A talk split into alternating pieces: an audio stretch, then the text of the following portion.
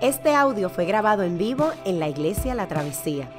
Nos alegra que puedas utilizar este recurso y esperamos que sea de bendición. Queremos que sepas que nuestra más profunda convicción, que no importando cuán útil sea esta grabación, nunca podrá sustituir la experiencia de pertenecer a una iglesia local. Sería un placer tenerte junto a nosotros en la travesía, pero de no poder ser así, nos gustaría ayudarte a encontrar una congregación donde puedas pertenecer y servir. Una vez más, nos alegra que puedas utilizar este recurso.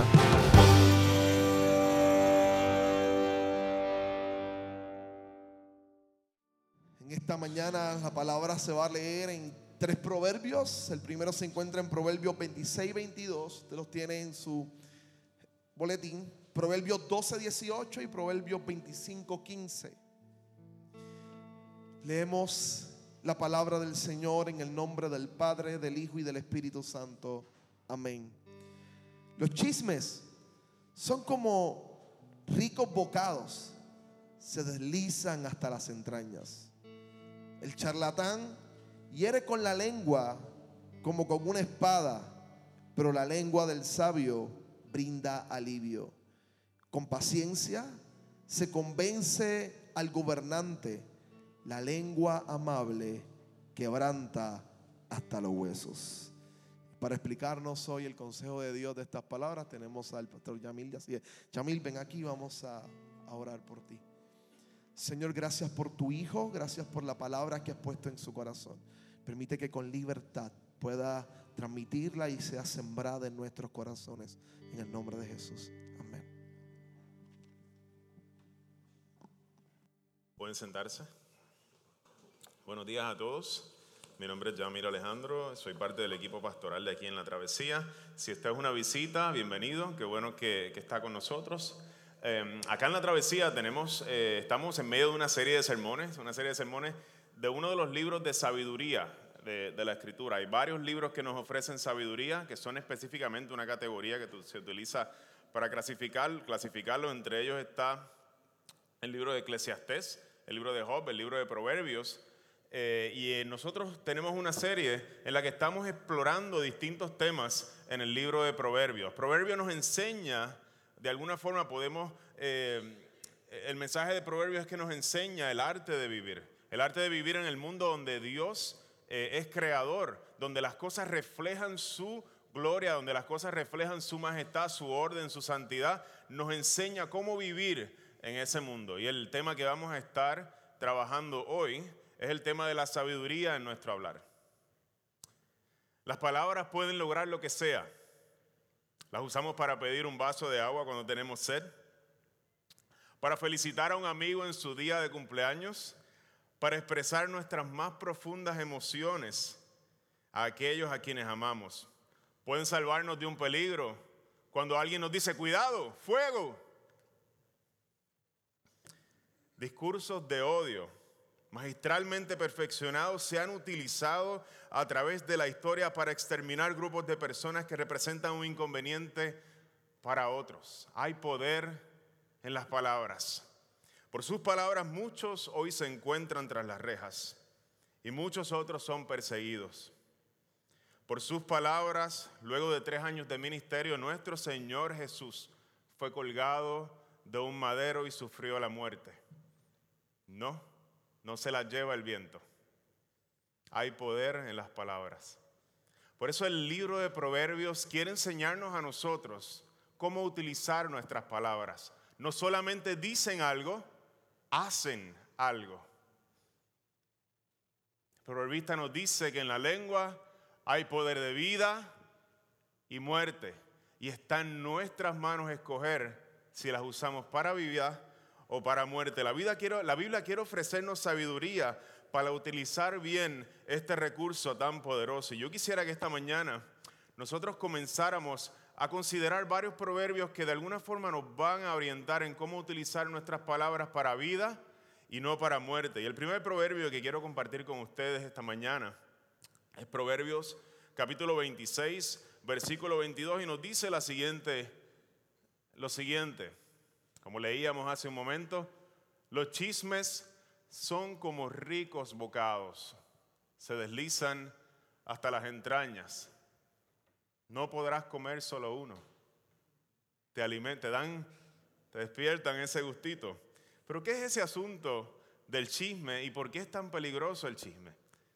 El chisme no es otra cosa que son estas conversaciones casuales que a veces nosotros tenemos acerca de una tercera persona o de una cuarta persona que no se encuentra en el lugar. Y estas conversaciones se caracterizan porque en ellas compartimos detalles de alguna forma negativos y la mayoría del tiempo son detalles que no se pueden confirmar.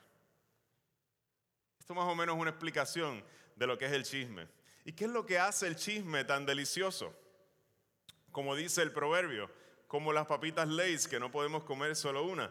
El chisme, hay dos cosas que, que lo hacen bien atractivo. Y la primera es que nos da un sentido de intimidad. De alguna forma, nosotros cuando compartimos un secretito con alguien, nos sentimos un poquito más cerca de esa persona. Esa persona con nosotros comparte una información que tal vez otras personas de afuera no la comparten. Y de eso se trata la intimidad.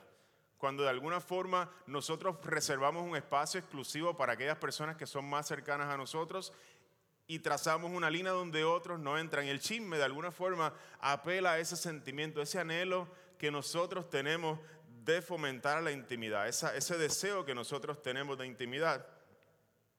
Y el chisme también nos promete, nos, eh, nos alimenta nuestro ego.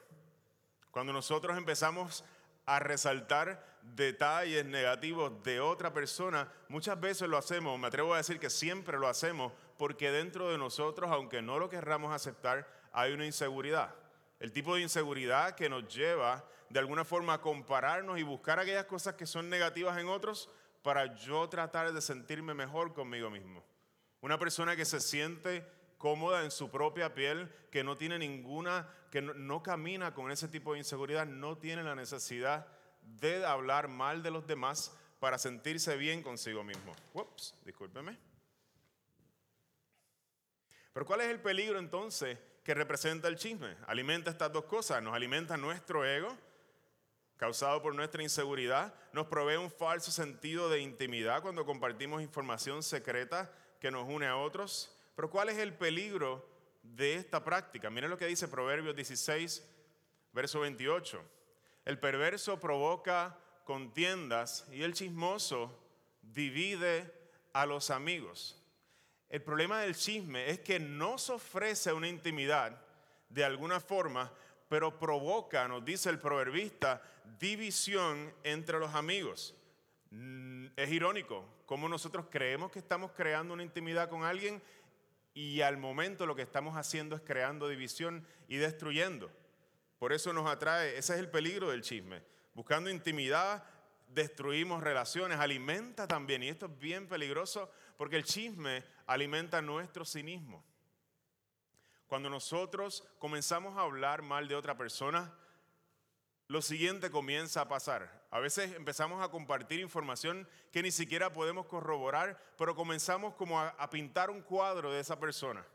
De esa persona, empezamos a hablar mal de ella. No le damos la oportunidad a esa persona de realmente revelar quién es él o quién es ella, sino que nosotros empezamos a hacernos acá en nuestra esquinita, la miramos y empezamos a pintar un cuadro de esta persona y muchas veces ese cuadro tiene tonalidades oscuras, más oscuras de lo que realmente son. Y el chisme empieza a alimentar nuestro cinismo al punto que todo lo que haga esa persona comenzamos a interpretarlo de manera negativa. Y es un chisme, el chisme ah, eh, es un cinismo, crea un cinismo selectivo porque otra persona que está cercana a nosotros, a quien nosotros amamos, hace lo mismo y no lo vamos a juzgar de la misma manera.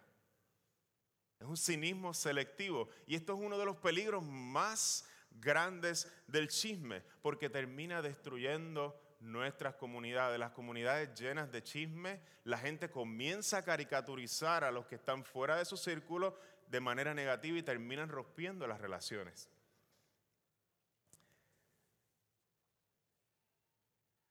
Allá en el relato de la creación, capítulo 1 y capítulo 2 de Génesis, Vemos cómo Dios crea con el poder de sus palabras.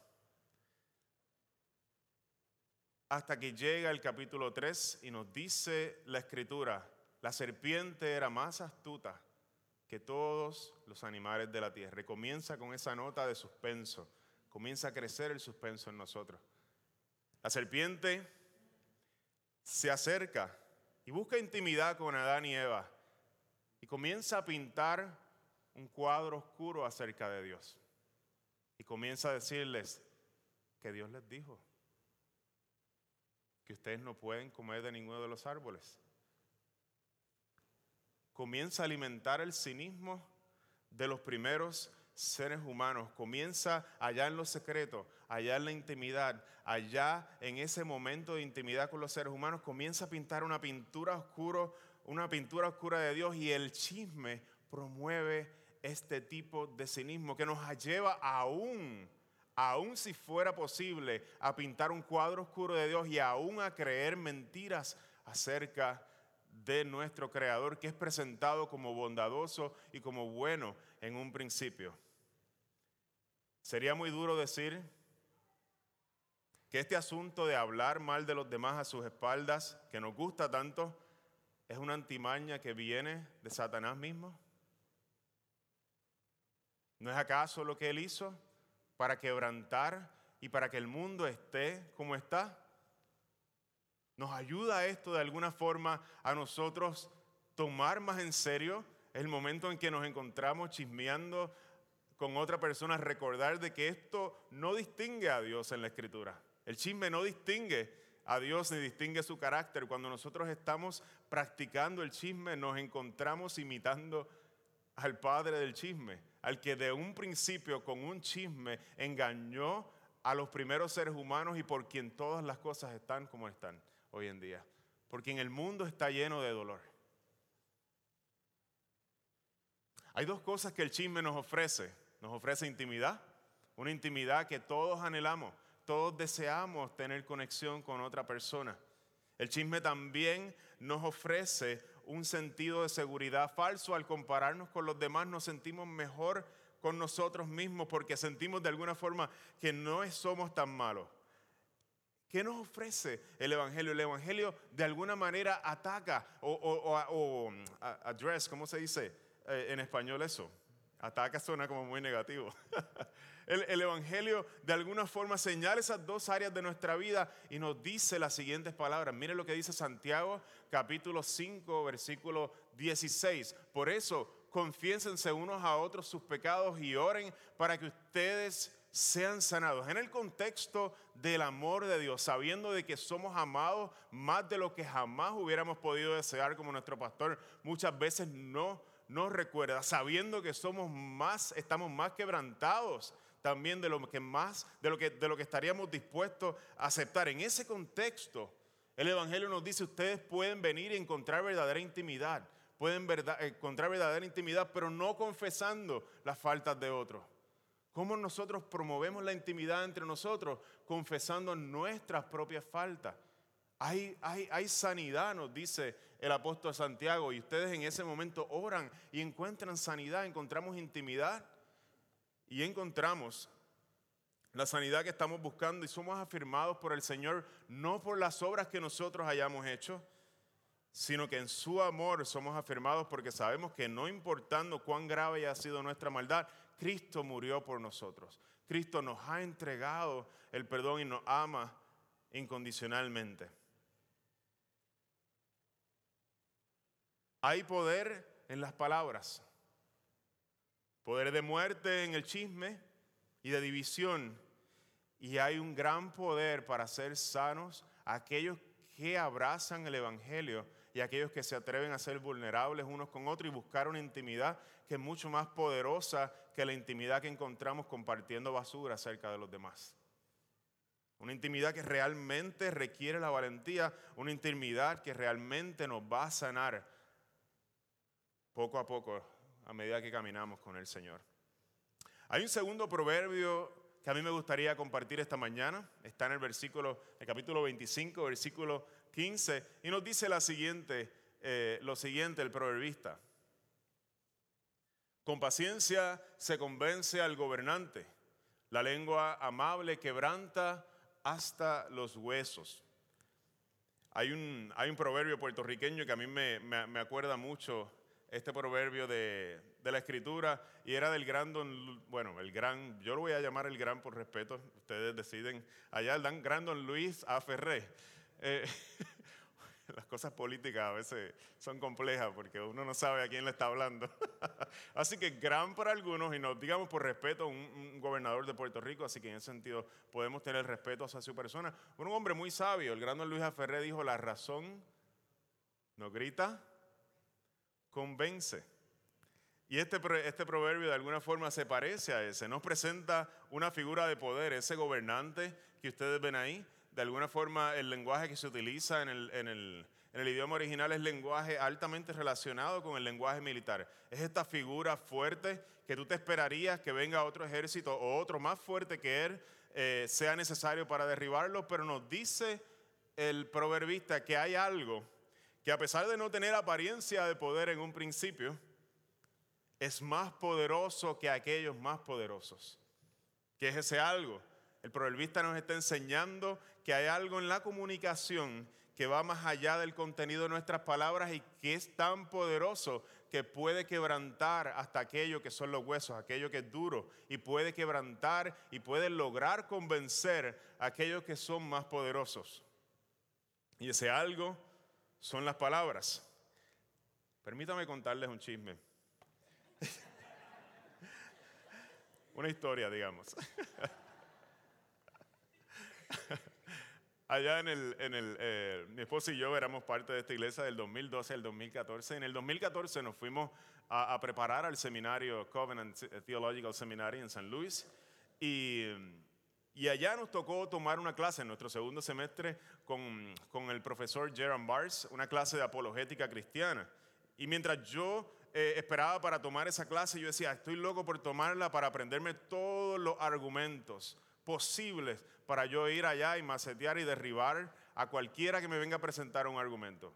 El argumento clásico, presuposicionalista, todos, todos. Yo estaba listo para entrar a esa clase y aprenderme todos esos buenos argumentos. Desde el primer día hasta el último día, recuerdo que este profesor, Jerome Bars, nos decía, su mejor argumento no es puramente intelectual. Nos decía, el mejor argumento del Evangelio es amar a la gente de manera genuina. No hay mejor argumento que ese. Y muchas personas decían, pero enséñanos más. Y sí nos enseñó unas cuantas cosas, pero nos decían, no confíen en el mero contenido de las palabras. La comunicación es mucho más compleja que ese. La gente necesita sentirse amada mucho antes de escuchar nuestros argumentos bien elaborados. Nos decía, escucha, sé empático, Interésate en la persona realmente. Eso da trabajo. Brinda tu amistad sincera. Sé paciente. Habla solamente cuando te hayas ganado el derecho de hacerlo. Nosotros a veces en nuestra manera de compartir el Evangelio nos paramos como este soldado con un escudo y con un montón de lanza y por ahí vamos tirando argumento tras argumento y te voy a convencer de que tú estás mal y tú estás mal y tú estás mal y tú estás mal y yo estoy bien y te lo voy a demostrar con todos estos argumentos lógicos. Pero miren lo que nos dice Primera de Pedro capítulo 3, versículo 15 en cuanto a esto. Estén siempre preparados para responder a todo el que les pida razón de la esperanza que hay en ustedes. Hay que prepararse, pero háganlo con gentileza y con respeto, manteniendo la conciencia limpia. Hermano, el acto de comunicar, y especialmente el Evangelio, no es un acto fácil. Necesitamos trabajar duro en adquirir sabiduría, necesitamos trabajar duro en relacionarnos saludablemente con las personas y no solamente querer llenarles sus cabezas de información. En el trabajo sucede igual en la familia, en los amigos, ¿estoy realmente yo escuchando? ¿Estoy solamente tratando la información, simplemente eh, manejando el contenido y creyéndome que el contenido es todo lo que importa y se me olvidan todas las otras dimensiones de la comunicación, como la empatía, como usar las emociones apropiadas al momento de comunicar algo, tratar realmente de entender dónde está esa persona y cómo yo puedo eh, interpretar de, de, la mejor manera lo que me está diciendo? ¿Realmente yo tomo el, tiempo, tomo el esfuerzo para hacer esas cosas? El proverbista nos está diciendo que el sabio se comunica de esa manera, utiliza palabras amables para convencer y no, como decía Luisa Ferrer, la razón no convence, no grita, sino que convence, es sabia. Hay poder en las palabras y la persuasión sazonada con amor genuino y un interés genuino por otra persona promueve la vida. Cuidado con los posts de Facebook, mis hermanos, donde queremos derribar a todo el mundo con todos nuestros argumentos. No, no necesariamente eh, eh, llevan eh, el sazón del Evangelio, ese amor que es requerido en nuestra comunicación a la hora de compartir el Evangelio con los demás. Quisiera compartir un proverbio más esta mañana. Se encuentra en el capítulo 12, versículo 18, y nos dice lo siguiente, ayudándonos a entender este asunto del hablar. El charlatán hiere con la lengua como con una espada, pero la lengua del sabio brinda alivio. Este proverbio confirma lo que hemos visto hasta el momento. Las palabras no solo dicen algo, las palabras hacen algo. Las palabras no solo están diciendo algo, las palabras están haciendo algo. Y en este proverbio vemos que las palabras de un charlatán son comparadas con una espada que hiere profundamente el corazón de aquel que recibe esa palabra. Y en contraste, la palabra del sabio tiene la capacidad y tiene el poder de brindar alivio. Si tú eres un ser humano igual que yo, yo estoy seguro que a través de los años en tu vida tú has recibido esas palabras. Tú has recibido esas palabras que han calado dentro de tu corazón como una espada y que te han causado heridas muy profundas, heridas que aún hoy están sangrando, palabras que recibiste cuando eras niño, palabras que recibiste en tu trabajo, palabras que recibiste de aquellos quienes más cercanos están a ti, que lamentablemente muchas veces esas son las más que duelen, palabras que se han albergado en tu corazón y han creado heridas muy profundas. Heridas que desangran y el problema es que estas heridas muchas veces no las vemos. Cuando alguien te golpea, el golpe te dura un tiempo, se ve, lo puedes atender. Las palabras cuando hieren nuestros corazones son heridas que nosotros cargamos por años, de años, de años y comienza a efectuarse un ciclo, un círculo, un ciclo que, es muy triste y lo vemos en, digamos, el ciclo del maltrato, muy triste porque lo vemos, lo vemos en acción en nuestra familia, todos podemos contar de alguna forma cómo este ciclo ha estado operando en algunas personas que conocemos y no solamente en ellos, sino también yo quisiera invitarles a ustedes que, a, que consideraran que en ustedes también, en mí también este ciclo está operando. Y es que cuando nosotros somos profundamente heridos por las palabras y no recibimos sanidad por esas palabras, nosotros comenzamos a herir a otras personas con, con nuestras palabras. Comenzamos a sentir resentimiento adentro causado por esas heridas y ese resentimiento comienza también a herir a otras personas. Y esto no se resuelve con buenos consejos de cómo nosotros hablar, de cómo nosotros utilizar las palabras.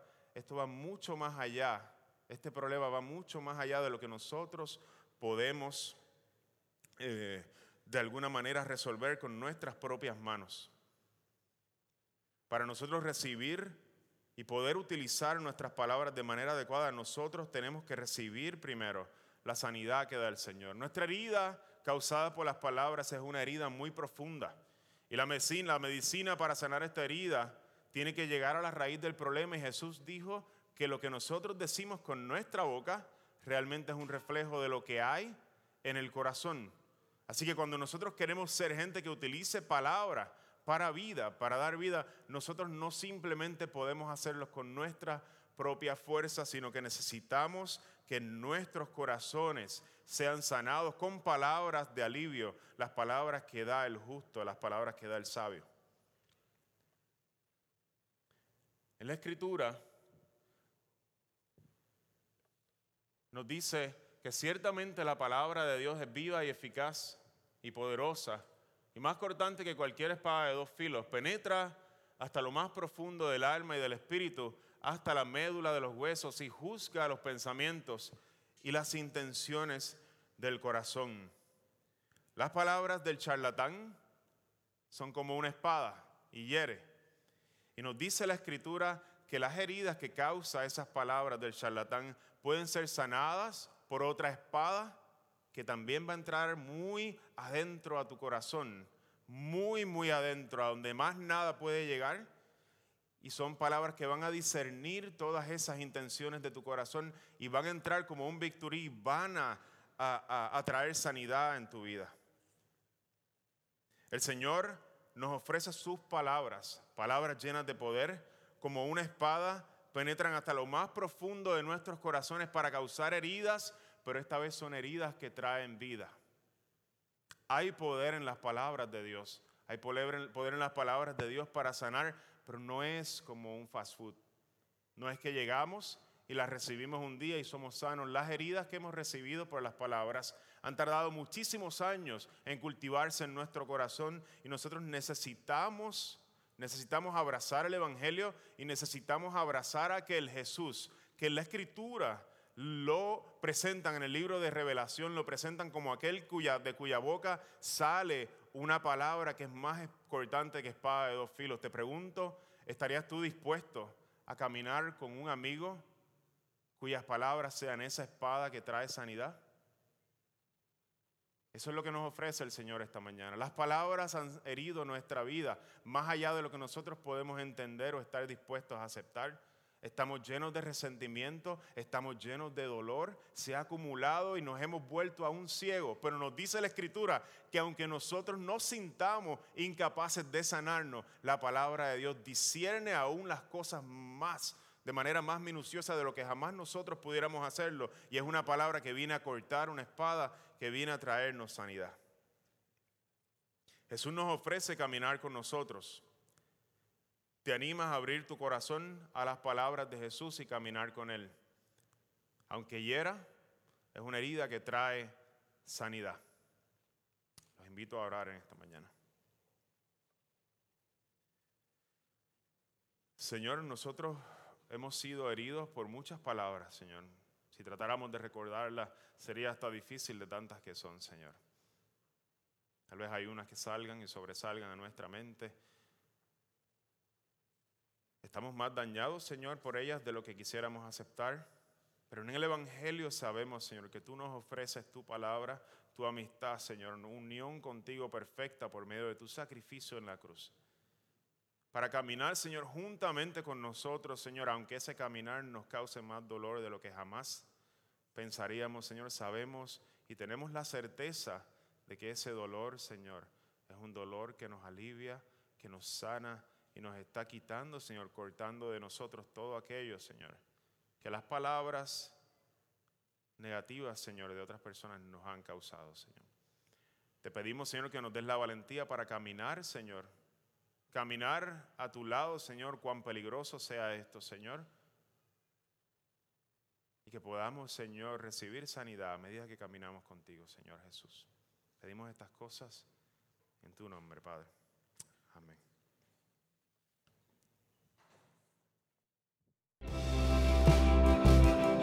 Qué bueno que pudiste escuchar esta grabación. ¿Qué tal si la compartes con otros? Recuerda que hay muchos más recursos en nuestra página latravesía.org, donde también puedes realizar un donativo. Dios te bendiga.